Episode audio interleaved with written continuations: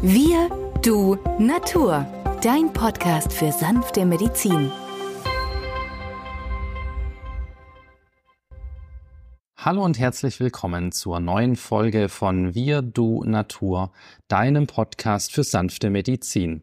In der heutigen Folge wenden wir uns der Homöopathie zu mit dem Mittel Pulsatilla. Mein Name ist Benjamin Hartleb, ich bin Osteopath und Heilpraktiker und mit mir am Mikrofon ist natürlich wieder der Arzt, Biologe und Chemiker Peter Emrich. Hallo Peter. Hallo Benjamin. Ja, Peter, also Pulsatilla habe ich ja durch unsere Kinder kennengelernt. Es ist fester Bestandteil unserer Hausapotheke daheim. Vor allem, wenn die beiden Ohren- oder Halsschmerzen hatten, war es für uns eine Option, hier gleich mit den Pulsatilla Globuli unterstützend einzuwirken. Aber Pulsatilla allein ist ja nicht nur ein Kindermittel, sondern kann viel mehr.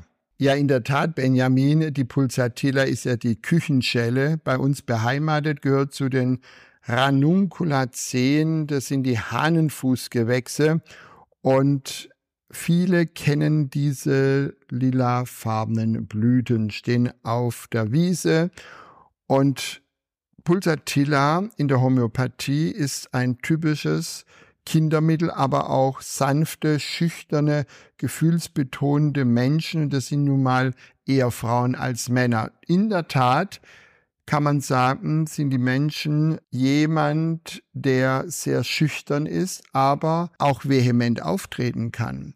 Eine Geschäftsfrau beispielsweise, die ein Hotel führt, kann sich über Jahre so eine nach außen harte Struktur in dieser Männerdomäne, gerade in der Gastronomie oder in der Hotellerie, erarbeiten.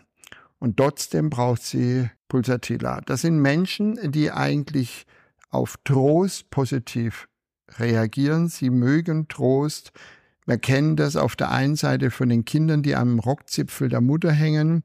Ja, sie brauchen Zuneigung, sie brauchen Schutz und wenn sie sich verletzen, dann ist natürlich große Weinerlichkeit angesagt. Und wenn man genau hinhört, hört man im Wartezimmer schon ein Pulsatilla-Kind weinen. Das ist ein herzzerreißendes Weinen, das durch die ganze Praxis dringt. Große Tränen kullern dann die Bäckchen runter und wenn man denen dann gleich Pulsatilla gibt und nach drei, vier Minuten hat sich die Stimmung komplett geändert. Pulsatilla hat häufig auch Bindehautentzündungen mit solchen rahmartigen, dicken, gelben, reichlichen Absonderungen, aber die sind alle milde. Diese Absonderungen äh, reizen die Haut nicht. Und dann ist die Ohrenentzündung wie auch die Bindehautentzündung am Auge oder aber auch Erkältungskrankheiten, so wie du sagtest, Erkältung, Husten, Bronchitis, all das, was so Kinder auf und unter in der Zeit im Kindergarten haben, abgedeckt.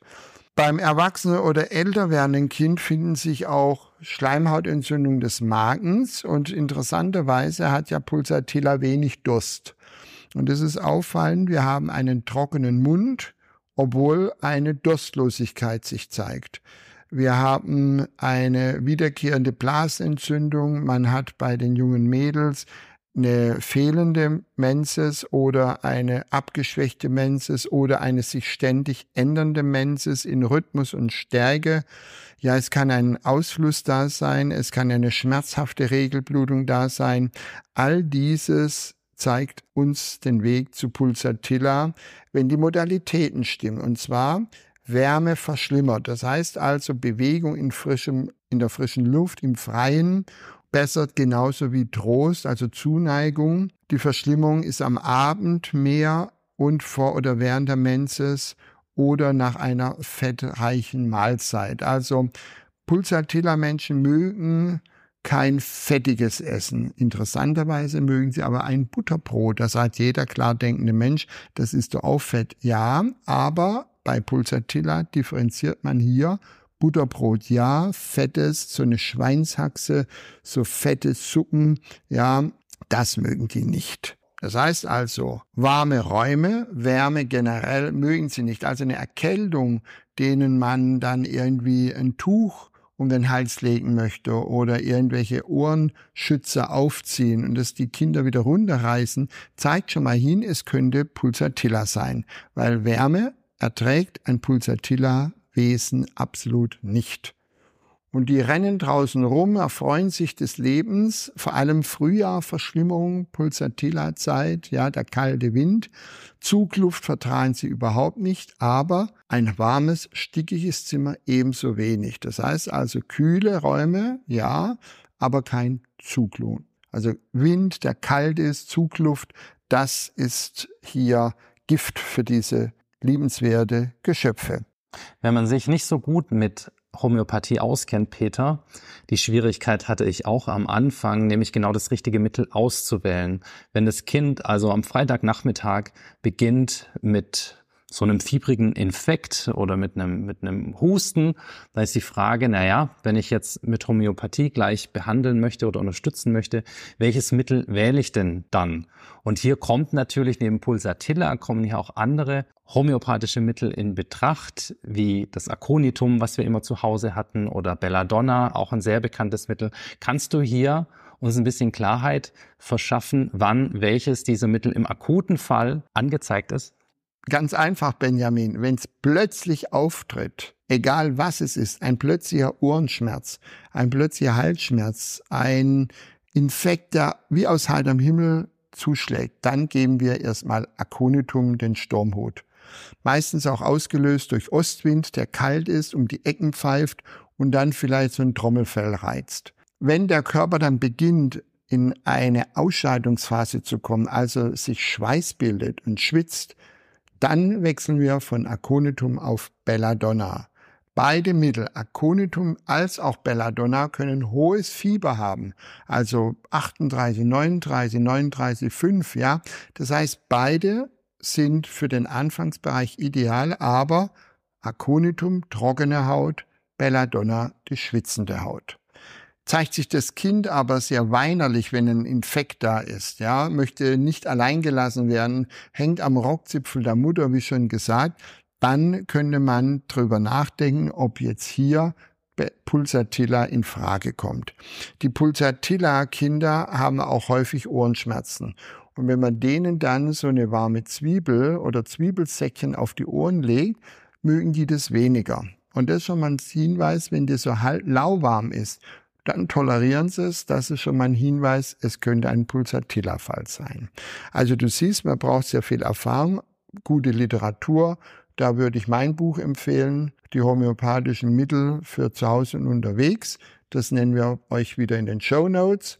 Das kriegt ihr in jeder Buchhandlung und dann klappt es beim dritten oder vierten Infekt recht gut. Wer ungeübt ist, der kann natürlich Schüssler nehmen, Ferrum phosphoricum in der D12 und Calmchloratum D6. Das ist im Wechsel alle viertelhalbe Stunde eine Gabe zu geben. Das bedeutet, eine Gabe ist fünf Korn, fünf Tropfen oder eine Tablette. Ja, da muss ich nicht so gut differenziert Betrachtungen anstellen wie beim homöopathischen Mittelloch, wenn es klappt ist ja die Selbstheilungskraft des Körpers stabilisiert, aktiviert und lässt dann den Heilungsprozess in rascher Folge hervorragend zum Ziel führen. Das heißt also, der Heilimpuls kommt aus dem Organismus und das homöopathische Mittel ist ja nur der Wirkverstärker, der, der, das Signal, der im Organismus dann den Heilungsprozess initiiert, was ja bei jedem gesunden Patienten ja abläuft. Ne? Jeder kennt sich, haben grippale Infekt und dann irgendwann schafft es der Körper, alles wieder zum Abheilen zu bringen. Und genau diesen Prozess wird durch das homöopathische Mittel etwas katalysiert. So kann man uns das sich vielleicht am besten vorstellen. Vielleicht nochmal in Abgrenzung zu den Kindern. Peter, du hast gesagt, dass Pulsatilla auch bei Menschen beziehungsweise dann bei Erwachsenen sehr gut eingesetzt werden kann, wenn diese Menschen durch das Leben, wie hast du gesagt, gestählt wurden. Das heißt durch Verantwortung in Führungspositionen, egal ob Mann oder Frau, so eine gewisse abgehärtete oder abgebrühte Grundhaltung und Charakteristik besteht. Eben so ist es, Benjamin. Das ist ein in der Kindheit oder in der Jugend sehr schüchterne, ängstliche Menschen, die abends auch so Furcht haben vor dem Alleinsein, äh, brauchen nicht immer die äh, Aufmerksamkeit rund um die Uhr, aber sie fühlen sich dann, wenn sie sich bewusst machen, dass sie jetzt allein sind, völlig hilflos. Und im Alter werden diese Menschen dann tatsächlich burschikos im Auftreten, doch wenn Gefühlsmomente da sind, dann bricht das alte charakteristische schüchterne Wesen durch mit plötzlich sich in Tränen ergießen ähm, und äh, gefühlsvolle Äußerungen oder dass sie alle umarmen müssen und Herzen und so, ja, so wie wir das ja kennen von diesen Filmen, so diese Heimatfilme, Herz, Schmerz. Und das sind solche Züge von Pulsatilla.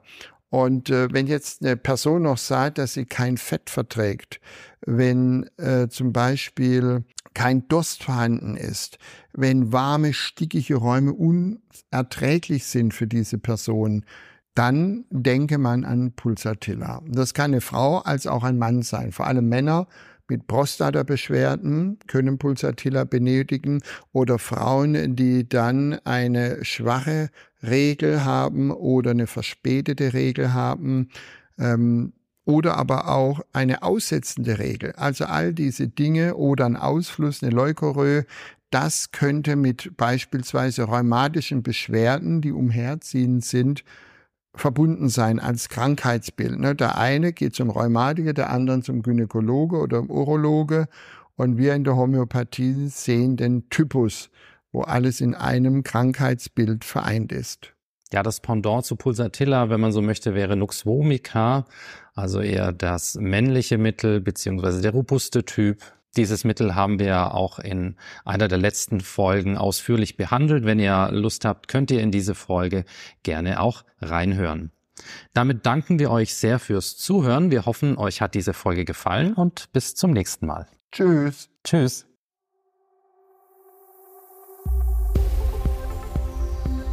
Wenn dir dieser Podcast gefallen hat, freuen wir uns über deine positive Bewertung. Damit hilfst du uns, diesen Podcast bekannter zu machen. Wir danken dir dafür.